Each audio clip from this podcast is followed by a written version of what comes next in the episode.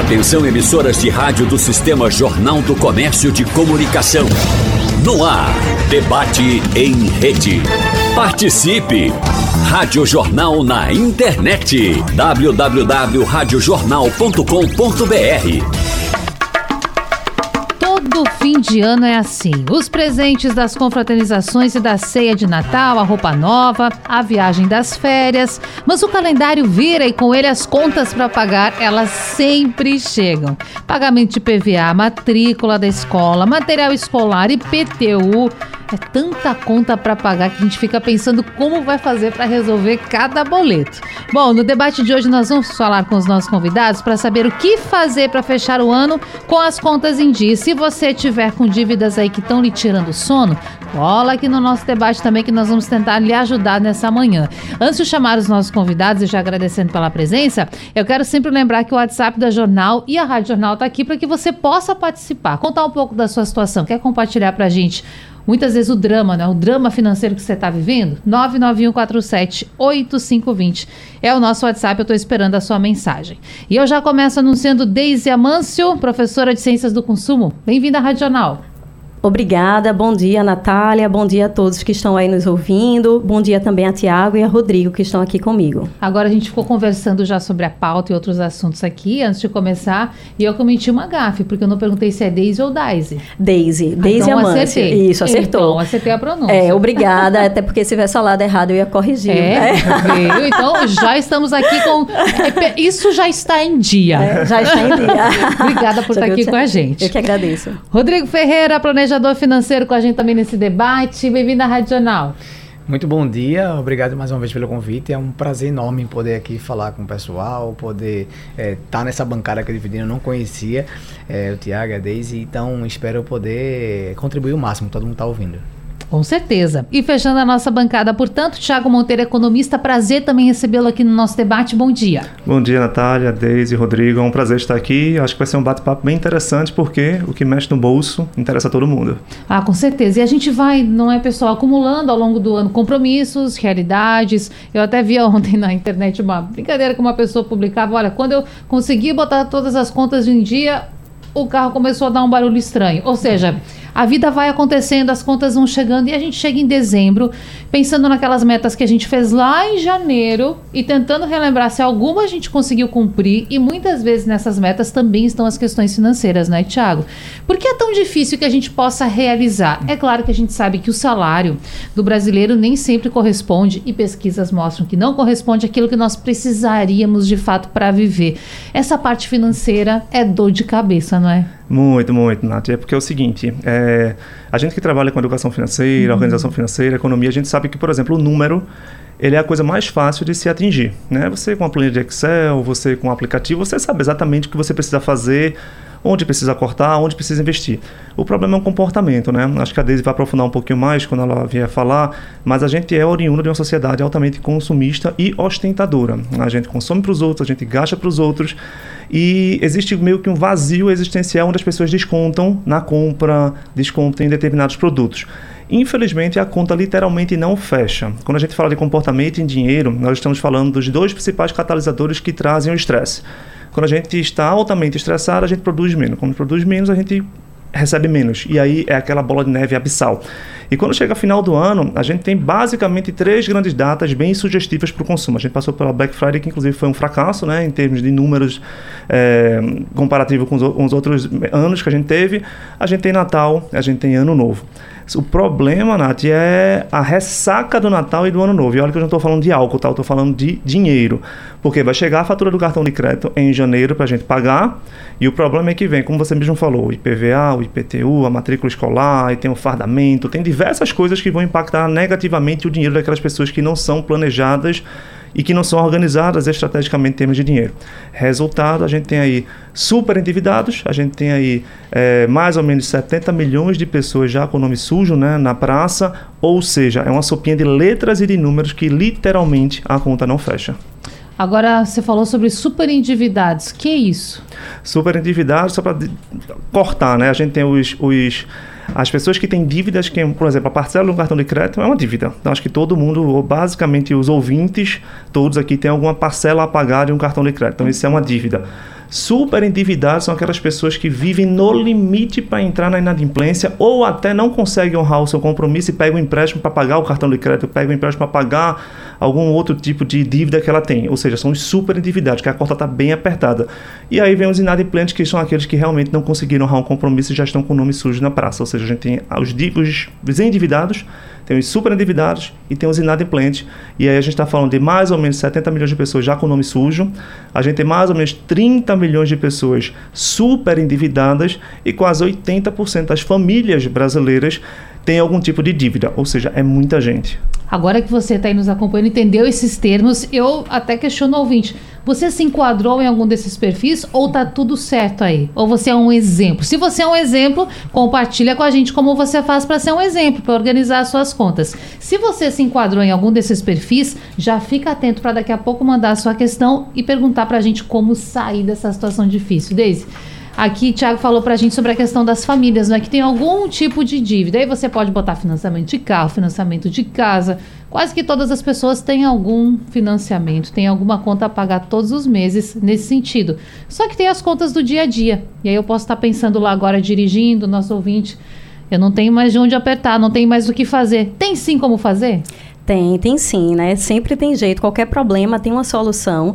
Agora, o mais importante é que a gente entenda que não existe uma fórmula padronizada para sair do vermelho ou para tirar a corda do pescoço. Então, fim de ano, a gente está falando aí do final de ano, é a época que as pessoas fazem muitas resoluções ou fazem muitas promessas para o ano novo. E é importante que a gente tire do papel, não deixe só no planejamento. Então, eu vou dar aqui algumas dicas para as pessoas se organizarem e fazer esse planejamento para o ano novo mas é, alguns pontos são bem importantes. Vou destacar três aqui para o ouvinte ficar bem atento. Primeiro, que não existe uma forma pronta, uma forma padronizada para a gente sair, para a gente poupar, para a gente economizar. Cada família vai ter um jeito. Então, primeira uhum. coisa, não tá, a gente não tem uma fórmula pronta para passar para vocês. Outro segundo ponto que a gente tem que ter muita clareza é que isso implica em mudança de hábitos. Você perguntou aí a Tiago, por que, que é tão difícil? Porque são hábitos que a gente tem que muitas vezes é enraizado. Se a gente perguntar, parte da população brasileira não tem clareza de quanto ganha quem tem a renda variável, mas isso as pessoas ainda podem responder, principalmente que tem um salário certo todo mês. Mas boa parte não tem clareza de quanto gasta. Então é preciso se organizar, colocar isso mesmo como hábito de vida, mudar o hábito. E um terceiro ponto muito importante é que toda família precisa ser envolvida nesse processo. Claro. Então, a resolução de ano novo e uma resolução, pronto, teremos em breve a ceia de Natal, vamos fazer a ceia de Natal, as resoluções de ano novo e envolver toda a família nesse processo. Você e Tiago estavam falando também sobre os dados de endividamento e de superendividamento, e é importante destacar para o nosso ouvinte que a gente tem quase 70, um pouco mais de 78% das famílias brasileiras são famílias endividadas, né, que são aquelas que assumiam a dívida, que está com parte da renda do mês comprometida. E o grande problema disso é que o endividamento alto deixa a gente sempre naquela, naquela linha tênue, naquela corda bamba. Qualquer imprevisto pode levar ao superendividamento. E o superendividamento é exatamente isso que o Tiago colocou, né? Essa incapacidade do consumidor, a pessoa física, de pagar a totalidade das suas dívidas sem comprometer o mínimo que você precisa para viver bem. Então, é importante que os nossos ouvintes saibam que nós temos uma lei nova, né, de 2021, a Lei 14.181, que veio justamente para tentar assegurar novos princípios para o consumidor, o direito a essa educação financeira, um princípio agora da, da é, defesa do consumidor aqui no Brasil, e também é, algumas formas de solução de dívidas das pessoas que estão super endividadas, porque o superendividamento leva a uma série de problemas, né? tanto do ponto de vista individual, as pessoas apresentam problemas de saúde, problema psicológico, atenta à própria dignidade da pessoa. Muitas vezes a pessoa se sente envergonhada, tem problemas de insônia, estresse elevado. Então, o superendividamento é um problema individual, é um problema das famílias e é um problema social. Uma sociedade muito endividada, um país endividado, isso gera um problema para a economia, para as finanças. Então, é um tema de extrema relevância. Claro. Então, vamos mesmo as famílias colocar aqui como resolução de ano novo, organizar a família como um todo, esse planejamento financeiro e acabar por, de uma vez com essas dívidas que deixam a gente quase no vermelho. Agora a senhora falou de uma lei. Eu queria entender um pouco melhor essa lei. Ela, o que, que ela assegura para as pessoas? É mais possibilidade de negociação? O que é? Também. Essa lei, a Lei 14.181 de 2021, ela trouxe alterações no Código de Defesa do Consumidor e também no Estatuto do Idoso, que é considerado uma parcela mais vulnerável ainda né, do que os consumidores. Então, é uma forma de tentar garantir direitos e proteger esse consumidor, pessoa física, essas pessoas que, para um evento, que por uma eventualidade da vida se tornaram super endividados. Porque a gente teve, tem muitas situações de pessoas que estão super endividadas por alguma razão alheia à sua vontade. Então, por exemplo, a pessoa se divorciou e aumentou muito o custo de vida, porque agora vai ter que arcar sozinho com despesas, ou a pessoa que se acidentou, profissional liberal e fica sem trabalhar, uma pessoa que ficou viúva e aí o cônjuge era o principal responsável pela renda. Então, às vezes essas pessoas entram numa situação de super, endividamento, aquele super endividamento que a lei chama de passivo, que não foi por excesso de compra, você não foi aquela pessoa descontrolada. Algo da vida que levou você a ficar naquela situação. Claro. Então, a lei visa proteger, é um, é um mecanismo de renegociação de dívidas. Então, nós temos também, é importante que os ouvintes saibam, que quem tiver nessa situação de superendividamento pode procurar o núcleo de pró-endividados do Tribunal de Justiça de Pernambuco, que fica ali no Cais de Santa Rita, e lá tem atendimento pela manhã, você pode procurar pela internet e ver lá todas as informações do pró-endividados do TJPE, Tribunal de Justiça de Pernambuco, e lá tem o um núcleo e você vai ser atendido, os credores são convidados através de uma carta convite a renegociar as dívidas, porque o primeiro atendimento as pessoas muitas vezes são muito fragilizadas. O primeiro atendimento lá é quase uma terapia, as pessoas choram, as pessoas porque é desgastante estar nessa situação de superendividamento. Então, diante dessa realidade das famílias brasileiras, essa lei foi aprovada em 2021, entrou em vigor já há uma, mais de uma década, que estava lutando para que isso fosse aprovado no Brasil, e essa lei foi aprovada, alterou alguns artigos do Código de Defesa do Consumidor, como eu já falei, do Estatuto do Idoso, tentando proteger essa população que, por razões alheias à sua vontade, acabou se tornando endividada. Então, tem esse núcleo, que é importante que o nosso ouvinte saiba, e daqui a pouco eu também vou dar algumas outras dicas práticas de como você, de casa mesmo, pode ajudar a organizar você e sua família as finanças para esse ano de 2024 e para o resto da vida. Ótimo, e a gente já começa com uma informação super importante. Procure ajuda, não é, Rodrigo? E eu vejo que a gente acompanha as redes sociais, o trabalho do Rodrigo, que você faz, presta muita consultoria, está sempre atendendo as pessoas e procuram para falar sobre isso. E a gente está falando aqui de famílias, de relacionamento, de muitos sentimentos envolvidos. E até vou lembrar de um caso aqui recente de Ana Hickman, que a gente não vai entrar em outras esferas, mas Ana Hickman, quando foi dar, conceder uma entrevista falando daquele, daquele, daquela situação ocorrida com o marido, da denúncia de é, violência doméstica, ela disse o seguinte: eu estava tendo uma conversa com o meu filho falando o seguinte, a nossa realidade financeira vai mudar. Eu estava tendo essa conversa quando eu e meu marido começamos a discutir e o desdobramento todos nós sabemos. E aí eu, eu faço essa, essa introdução por quê? Porque imagino que no seu trabalho você fala muito isso. É importante o diálogo, você falar para o seu filho, você falar para sua filha. E claro, gente, o que um, um problema financeiro pode causar numa família, não que essa seja a principal causa de tudo que aconteceu por lá, na casa da Ana Hickman, mas o quão essa questão financeira pesa. Eu queria saber das suas experiências, o dia a dia, a rotina. Tem casos assim de que realmente virou uma dor de cabeça pode ter ocasionado separação. Vários, vários. Complicado. É, é muito difícil e eu acho que é, tá trazendo esse, esse ponto aí, e uhum. é, é, uhum. muita humildade a pessoa falar isso. É, é, é, a gente acaba, quando o assunto é dinheiro, a gente mente demais pra gente. Parece também, eu falo, eu sempre cito como exemplo, parece que fica mais fácil quando o assunto é dieta, né? Não, segunda-feira começa a dieta. Né? Então, a, a, na segunda-feira entra na academia. Agora, em final de ano também é uma coisa que é muito normal. Não, a pessoa, não, agora eu vou estourar tudo que eu tenho para estourar aqui, o meu cartão, não vou ligar para minha ressaca ali financeira, porque eu não sei nem o que, é que vai acontecer lá em janeiro. É, então, no próximo ano eu começo. Próximo ano eu vou começar a juntar para minha reserva, próximo ano eu vou começar a dieta, próximo ano eu vou começar a estudar inglês. Então, até que parece que, fala assim, não, agora pode fazer o que tu quiser em dezembro, né? Finalzinho, tá agora faz o que. É, tá autorizado a fazer o que tu quiser, porque em janeiro começa. Mas assim, é uma continuidade, né? Então, se você gastou, como o Thiago falou, o cartão, a fatura do cartão acabar vai vir em janeiro. Né? Então, é, mas reconhecer que a gente mente para si quando o assunto é dinheiro é, é muito importante.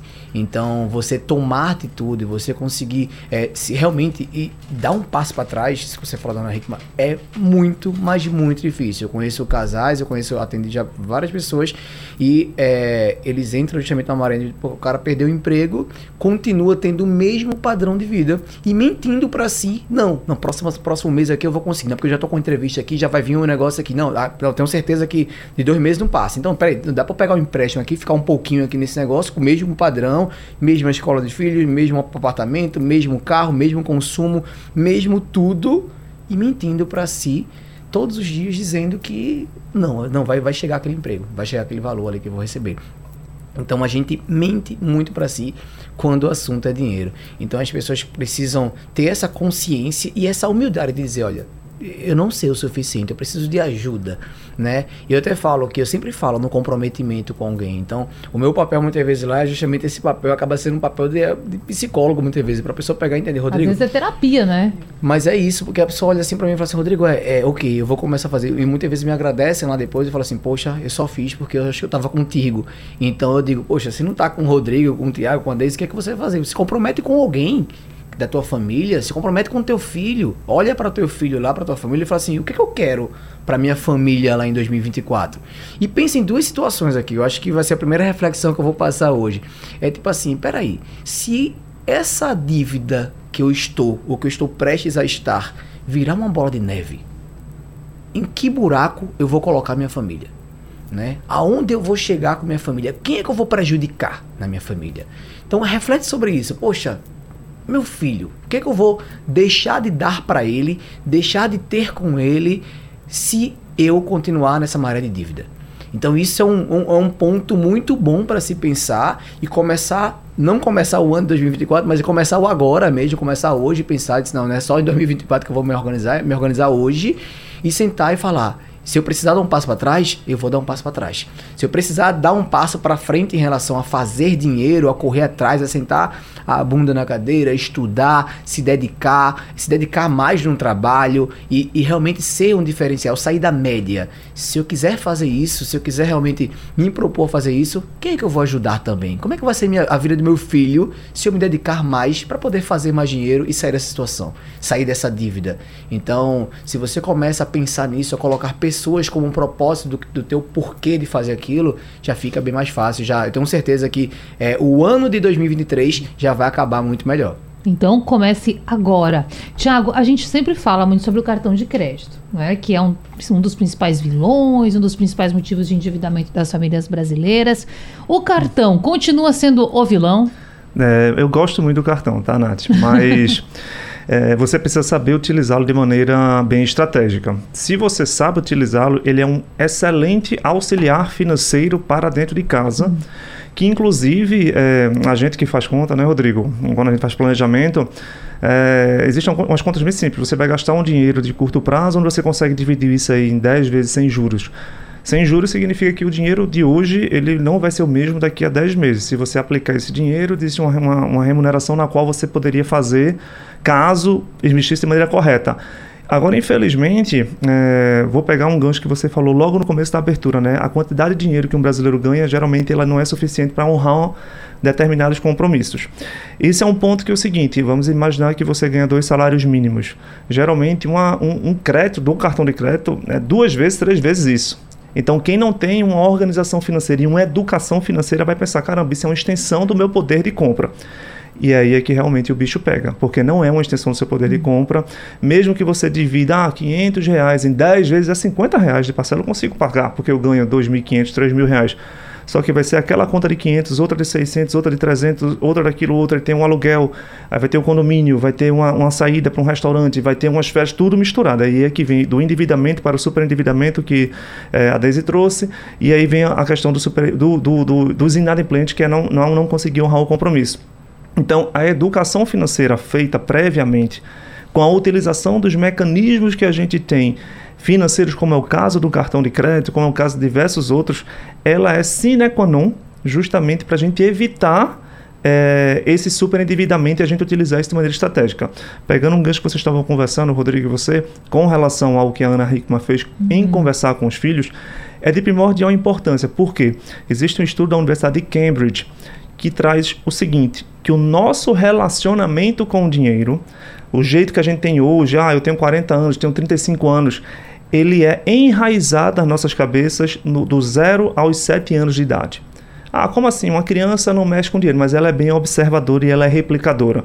Um lar onde as pessoas não conversam quando, com, sobre dinheiro e quando vai falar sobre dinheiro, é reclamando que as contas estão apertadas, que dinheiro não presta, que não tem dinheiro para nada, isso vai ficar enraizado na cabeça daquela criança, que daqui a 15, 20 anos, quando ela for um adulto, provavelmente ela vai ter uma repulsa em fazer dinheiro, ela vai gastar muito dinheiro porque viu que o pai era muito gastador. Então a gente tem um reflexo muito grande disso. Então a Ana Hickman, que tem um poder aqui aquisitivo muito grande, se preocupando em conversar com o filho sobre dinheiro, já é, na verdade, uma aula de educação financeira que a gente precisa ter. Porque a educação financeira, literalmente, ela vem de berço e o nosso relacionamento com o dinheiro, ela vem também de berço. Então, a gente precisa conversar é, mais sobre isso entre casa. O dinheiro é o principal catalisador do divórcio, é o principal catalisador da depressão e da ansiedade, de síndromes que hoje são muito mais difundidas por conta justamente da falta de dinheiro ou da expectativa de ter que ganhar mais dinheiro, como o Rodrigo mesmo falou. Ah, caramba, perdi o emprego, mas meu padrão de vida é o mesmo, porque amanhã, depois de amanhã, mês que vem eu vou conseguir a mesma coisa. Opa, não é assim que funciona. Né? A conta literalmente acaba não fechando e aí o estresse vem, a produtividade acaba caindo e você acaba perdendo a remuneração. Ou seja, é muita coisa misturada somente com um catalisador chamado dinheiro. Então, o cartão de crédito, às vezes, ele regurgita, ele acaba mostrando, demonstrando exatamente que está tendo eh, essa falta de consciência financeira sendo transportada e sendo, na verdade, traduzida em números por conta do cartão de crédito que a gente está gastando muito. Ou seja, a gente está descontando por, por causa de alguma coisa. Perfeito. Eu queria voltar, ainda continuar, aliás, nessa questão do cartão com Daisy, porque o ouvinte pode estar pensando assim: bom, ok, o cartão de crédito pode ser um auxiliador, ele pode estar aqui do meu lado, só que eu não sei como usar bem isso a meu favor. Quais são as dicas? E aí, Deise pode responder, vocês também podem acrescentar depois.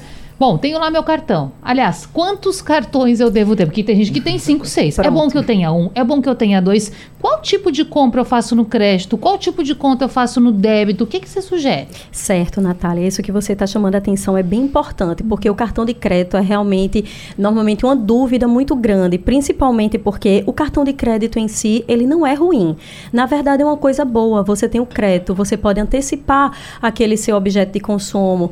Como o Tiago estava falando, vezes você tem a possibilidade de parcelar no cartão de crédito sem juros. Então, nesse caso, é vantajoso usar o cartão de crédito desde que você tenha condições de efetivamente pagar integralmente a parcela. Agora, apesar do cartão de crédito em si não ser uma coisa negativa, a gente também não pode desconsiderar que mais da metade da população brasileira que tem dívida tem dívida no cartão de crédito. Então, é preciso ter cautela. É, Rodrigo falou aí, fez analogia com a dieta. Então, é isso. O planejamento financeiro tem muito a ver com é, no, no, é, a gente pode fazer uma analogia muito clara com a dieta. A dieta é um negócio que todo mundo sempre quer perder uns quilinhos e dinheiro é um negócio que todo mundo quer ter um pouquinho mais. Mas para isso é necessário ter disciplina. Não existe uma fórmula única. Então, o cartão de crédito pode ajudar, você pode ganhar milhas, você pode ganhar pontos, você pode economizar, você pode parcelar sem juros. Agora, o grande problema é você tem que ter o seu planejamento, tá de olho nas suas parcelas. Nunca ficar no limite, você vai parcelar efetivamente o que você possa pagar, porque o cartão de crédito tem aquele efeito psicológico. O Rodrigo falou aí, a gente mente para a gente mesmo. Então tem esse efeito. Quando a gente paga no cartão, muitas vezes a gente não sente que está gastando dinheiro. Se você paga no cartão é diferente de se você sair com 100 reais e você for comprar um cafezinho no shopping. Então quando você gasta com seus 100 reais, você tem a clareza de que você gastou aquele dinheiro. Quando você paga um cartão, você não sente.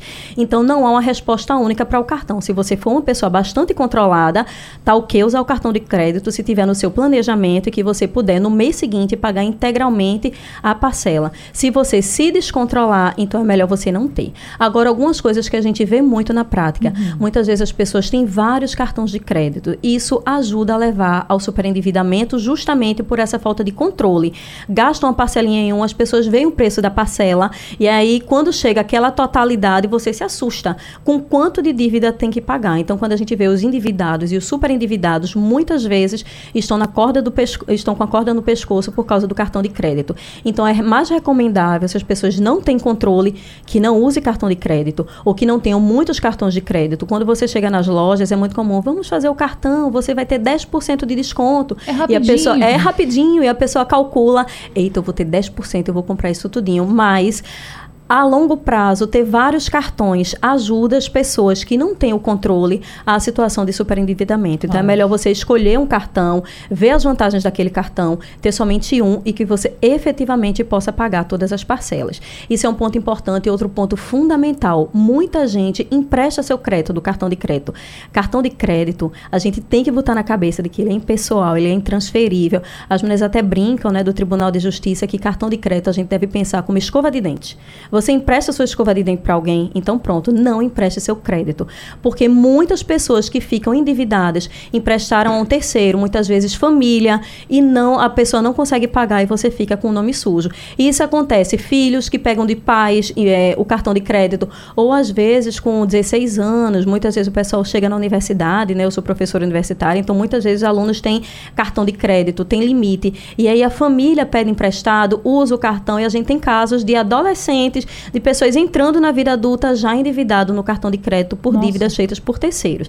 Então, o cartão, ele é uma boa ferramenta, mas desde que você trate essa questão do autocontrole, que você não empreste a pessoas, que você parcele e o que você consiga efetivamente honrar, porque pagar o mínimo do cartão de crédito vira uma bola de neve de juros e isso se torna insustentável e é uma das grandes razões de dívida dos brasileiros. Verdade. Eu vou chamar o intervalo já já, mas antes, Rodrigo, quero que você faça seus comentários sobre o assunto, só que desde falou de um ponto super importante. O papel, você ter o dinheiro na mão, chega lá para fazer o pagamento, eu troco, eu tô no controle daquilo que eu posso gastar. Eu vou lembrar do Pix. Gente, eu não sei há quanto tempo eu não saco dinheiro. Há muito tempo, há mais de dois anos. Então, essa maneira tecnológica também da gente lidar com o nosso dinheiro e que só vai avançar, só vai evoluir daqui para frente. Então quer dizer que a gente precisa funilar ainda mais esse cuidado, porque você às vezes gasta, gasta, gasta, passa cartão, passa cartão, envia Pix e não olha o saldo no aplicativo. E quando vê, meu amigo, a situação está complicada. Então é preciso também ficar atento com isso, né, Rodrigo? Total, assim, é, pegando um gancho, um, um gancho que, o Tiago falou, educação financeira, teve um caso que um, um, amigo meu falou que, olha, Rodrigo, meu filho estava querendo comprar um jogo para ele de 300 reais. E eu dava mesada para ele de 100 reais por mês. Ele disse, ah, tu vai juntar três meses para poder comprar teu jogo. E deu o primeiro mês, o filho gastou dinheiro. Deu o segundo mês, o filho gastou dinheiro. Deu o terceiro mês, o filho gastou. O filho queria, porque queria comprar o, o jogo. Aí o pai pegou e falou assim: não, vou fazer o seguinte com você, eu vou comprar e vou descontando. Se, é, é, aí, trazendo um gancho também o que a Deise falou. Primeiro, você precisa se educar financeiramente e saber se organizar para depois pegar empréstimo, né? O empréstimo é acaba sendo uma coisa boa quando se sabe usar aquele empréstimo. É, então tem um financiamento imobiliário, tem o próprio cartão de crédito que, como o Teco falou, é um empréstimo, então tem que saber usar. Uma dica prática aqui que eu dou para os clientes é o seguinte, né? É você poder é, colocar no despertador do teu relógio, do teu celular lá, é, um momento para olhar quanto é que tá a tua fatura de cartão. A melhor coisa do mundo seria gastar, anotar tudo que gasta. E eu acho que hoje tem tanto aplicativo para anotar, mas ok, Rodrigo, eu não consigo é, anotar, coloca ao menos. Toda sexta-feira eu quero olhar quanto é que tá minha fatura. Então, se eu ganho ali 3 mil reais, mil reais já são minhas parcelas fixas do cartão que eu já sei ali. Eu tenho tanto para pagar de aluguel, isso e isso. Só me sobra mil reais para gastar um cartão de crédito. Me sobra 500 reais para gastar um cartão de crédito toda sexta-feira olha a tua fatura para saber o quanto tu já consumiu do que tu pode gastar. Então, se eu posso gastar mil reais com um cartão de crédito, porque eu já sei que eu vou pagar o aluguel, pagar a escola, pagar isso, pagar isso, e do meu salário que eu ganho vai sobrar mil reais para gastar um cartão de crédito, quando chegar no dia 15 do mês, quando eu olhar, se eu tiver gastado mais do que a metade que eu posso gastar, opa, tem que dar um freio aqui. Né? Se eu já puder, no caso, eu gastei menos, eu gastei mais, então eu tenho que, posso me controlar olhando pelo menos pela fratura do cartão de crédito. Não deixar para fazer aquela, a gente chama lá de, de ser o reativo, né? Depois que acaba o mês, chegou a fatura, eita, gastei demais. Poxa, porque você não acompanha? Você é um aplicativo, é só você abrir, bota no despertador, faça isso agora, quem está ouvindo. Coloca lá, toda sexta-feira lá, olhar a fatura do meu cartão de crédito. Já começa por amanhã, sexta-feira. É, exato, é exatamente. sextou, sextou, conferir aí. Vou olhar, peraí, deixa eu olhar e ver quanto é que tá. Então, se você faz isso, você começa a se basear. E se você quiser um pouco mais a fundo, é, olha aquele, aquela minha torneira tá aberta onde? Acho que minha torneira tá aberta ali em restaurantes. Então, olha lá, vê, define quanto você quer gastar por mês de restaurante e ao definir isso, chega toda sexta-feira, olha, peraí, quanto foi que eu já gastei nesses primeiros sete dias aqui de restaurante? Eita, gastei muito, gastei pouco. Passou mais sete, quinze dias, eita, aí e você vai controlando ao menos um dos gastos que você acha o, o que está fugando mais dinheiro seu, ou no caso ali a fatura do cartão toda. É uma dica que eu sempre dou porque é, é fácil de olhar e é o despertador ali. Então bota aquela hora, faz aquilo e toma essa atitude, mas infelizmente a gente não é educado a gastar o dinheiro e como você falou, o dinheiro de papel, que se fosse aí ficaria mais fácil, tá acabando, tá acabando, mas aí tem o Pix em tudo, então a gente tem que Isso somar tudo e tomar essa atitude. Vamos embora, viu? O, o ouvinte tá vendo que a gente continua falando sobre o assunto aqui no intervalo, mas é, a professora Deise estava falando, gente, nós vamos começar a continuar certo. na pauta. Deixa eu só trazer um recado aqui pro ouvinte, já que o nosso assunto é dinheiro, vida financeira, organização. Eu quero trazer para toda a nossa audiência agora um, uma notícia que está na capa do Jornal do Comércio, para você que está pensando em 2024 também dar uma virada, uma chave.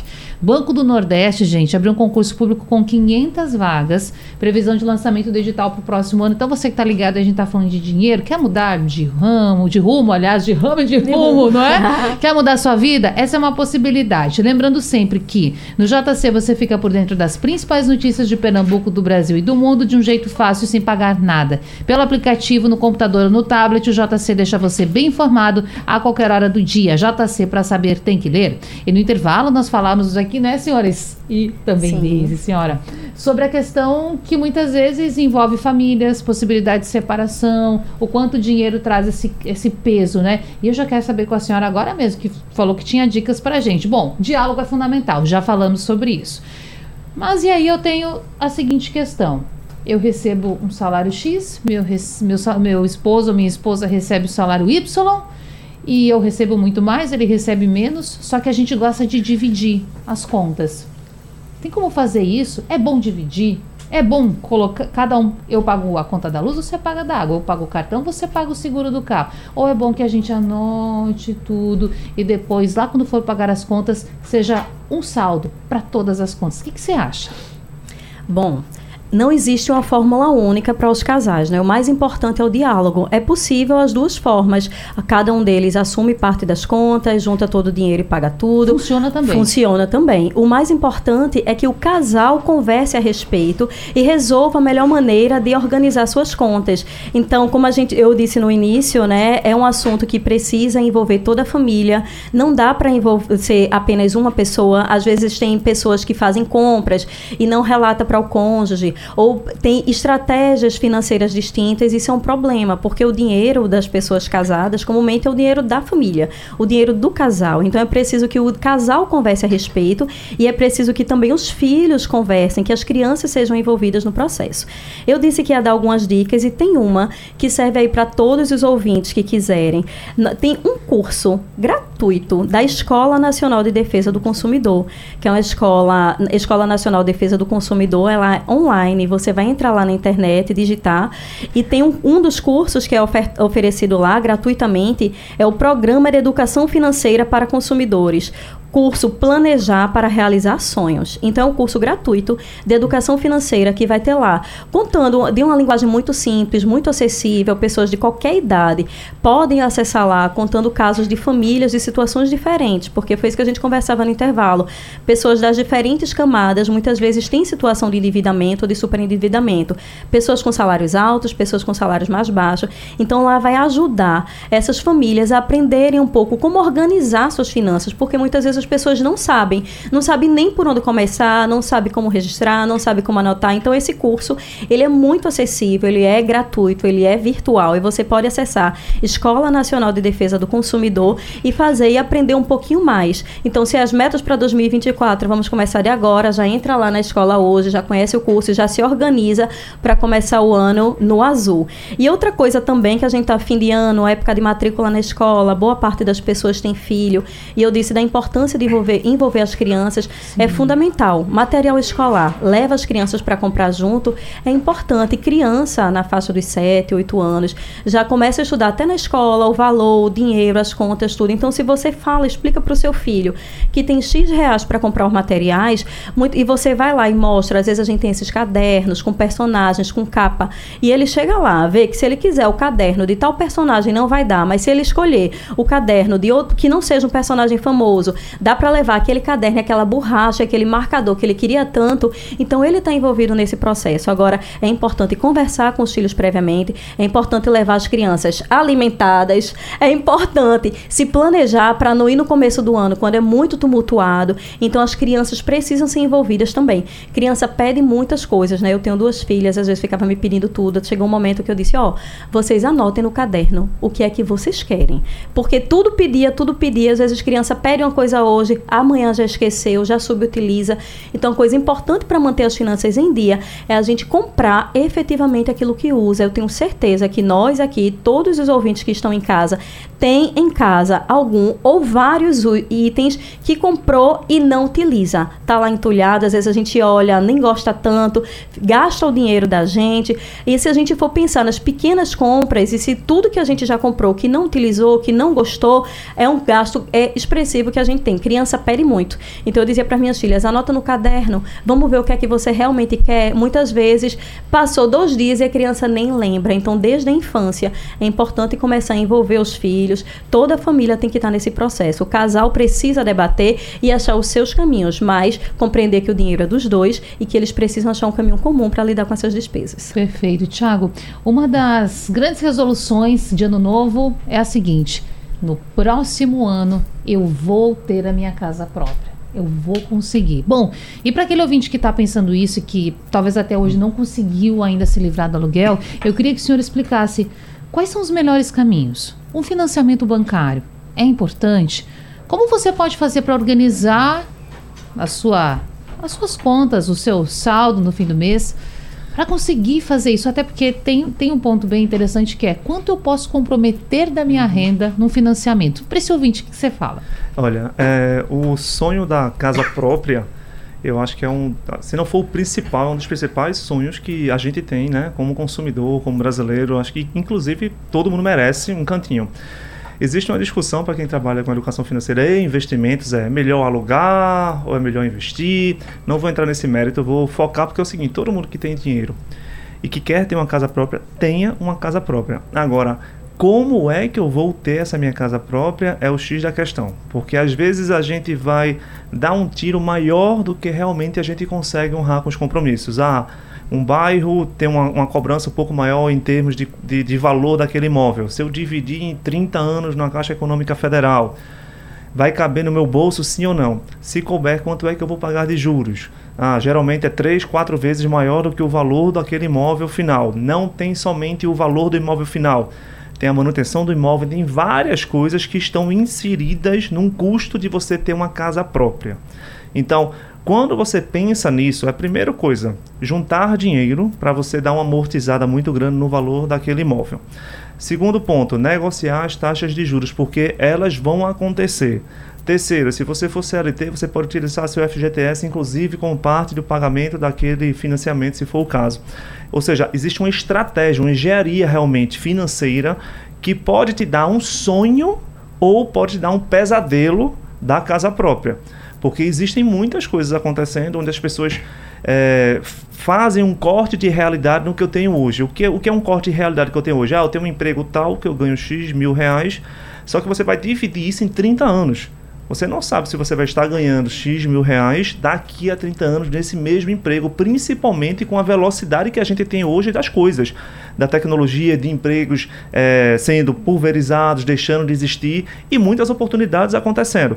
Geralmente as pessoas elas almejam comprar uma coisa e que na verdade o tiro sai um pouquinho maior, sabe? Então a gente precisa ter um pouco mais de curadoria, um pouco mais de cuidado e principalmente a gente saber aquilo que a gente realmente consegue honrar os compromissos. Não é à toa que existe um alto índice de inadimplência no setor imobiliário e também existem muitas coisas é, acontecendo com relação à tomada de imóveis e que gera é, oportunidades também nessa questão. por exemplo, as pessoas que a gente faz uma orientação que tem um dinheiro guardado, tem um certo investimento interessante, que já tem uma organização por trás disso, tem um dinheiro pronto para ser aplicado, é, existe, por exemplo, o leilão da Caixa, que são imóveis que Sim. vão sair aí bem mais barato do que realmente seria se você fosse comprar, por exemplo, na planta.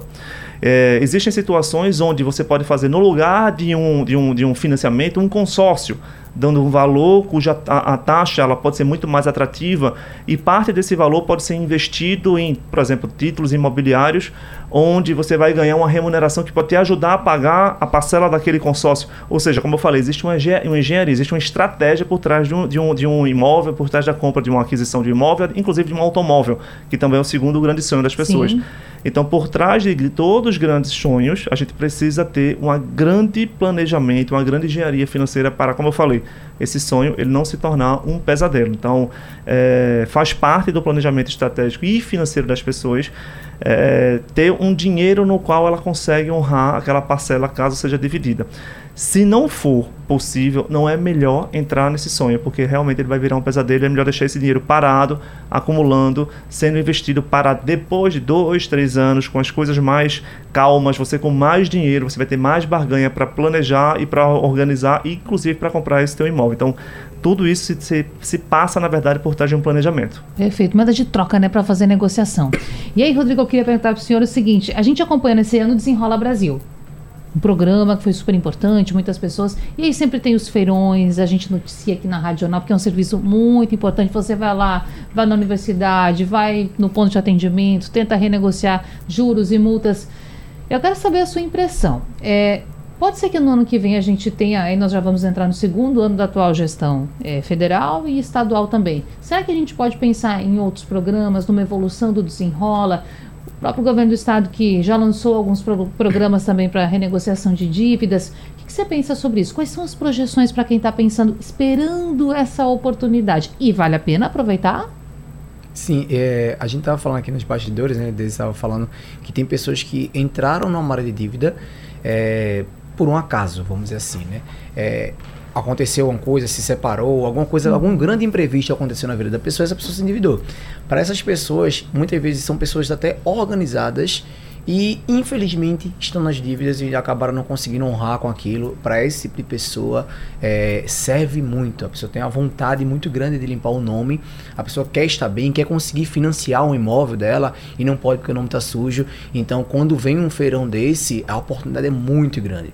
Agora, tenha muito cuidado na hora de tentar buscar esse feirão, porque se você não tiver tudo isso que a gente está falando aqui, desse comportamento, desse hábito de se organizar de nada adianta. E infelizmente eu vejo muitos casos assim. É, então, pessoas lá, supondo aqui, uma pessoa que ganha lá 5 mil reais, é, mas está gastando 6 todo mês. Então ela está endividada. Aí o cara tá com um cartão de crédito lá, que a dívida era de 10 mil reais e virou 50. Aí liga o cartão e fala assim: Olha, eu tenho uma oportunidade muito boa para você. E de fato é muito boa. Aqueles 10 mil reais que tu me deve e tu tava me devendo 50, agora é 3. Aí a pessoa fala assim, poxa, perfeito, agora eu vou dividir. Pode dividir em 10? Pode, divide em 10 aqui. Sendo que você não estava organizada financeiramente. Tu vai pagar ali a primeira parcela achando que vai estar, tá, mas na segunda, terceira tu não vai conseguir pagar. Então você vai entrar novamente. Só você jogou, você só fez é, é, cavar ali. É, exatamente. Exa Infelizmente, nem a dia, porque ele, ele continua endividado no mês seguinte, porque ele estava com, já com as contas dele é, é, atrasadas, já estava gastando mais do que ganha. Aí surgiu uma oportunidade e a pessoa acha fantástica, e como estou dizendo, mas muitas vezes acaba. É fantástica mesmo, porque a pessoa está lá um negócio, eu devo 5, é, tava 50, o cara disse que era 3, então é muito bom. O banco já dá um grande interesse que você pague pelo menos alguma coisa. E surge essa oportunidade, mas a pessoa não está organizada financeiramente. Então, se organizar financeiramente para que você tenha uma folga financeira, e pô, já estou há 3 meses, 4 meses, 5 meses gastando 500 reais a menos. Ufa, agora sim eu posso talvez encaixar uma negociação dessa que caiba, caiba ali dentro do processo. E assim, o grande sonho do brasileiro realmente, ele é, é, muitas vezes surge ali no, no ar, ah, eu quero comprar meu imóvel quando eu vou perguntar de fato para as pessoas se o sonho da pessoa é essa e eu confronto isso, aí a pessoa pensa duas vezes. Eu pergunto, vê só, tira uma dúvida aqui. É, o teu sonho é de fato comprar teu imóvel ou ter uma aposentadoria que você não precise jogar para cima do teu filho a responsabilidade de pagar teu plano de saúde e tua feira?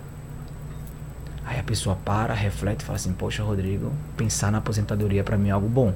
Porque se eu for depender só do INSS, que a gente fala que é isso não será o suficiente, né? É, que, como é, será no futuro? É, né? Exato. Então, quando a gente pensa nisso daí, a pessoa reflete e fala assim, será que é mesmo? Tem pessoas que vão dizer, não, Rodrigo, eu, eu quero independente, eu quero de fato imóvel. E realmente é o melhor sonho da vida dela. E aí sim, vai buscar suas sonhos e vai realizar suas sonhos. Mas quando a gente confronta as pessoas dos sonhos dela, muitas vezes a pessoa pensa que quer ter uma aposentadoria tranquila, quer ter uma velhice tranquila. Hoje só 1% da população brasileira consegue se pagar na aposentadoria.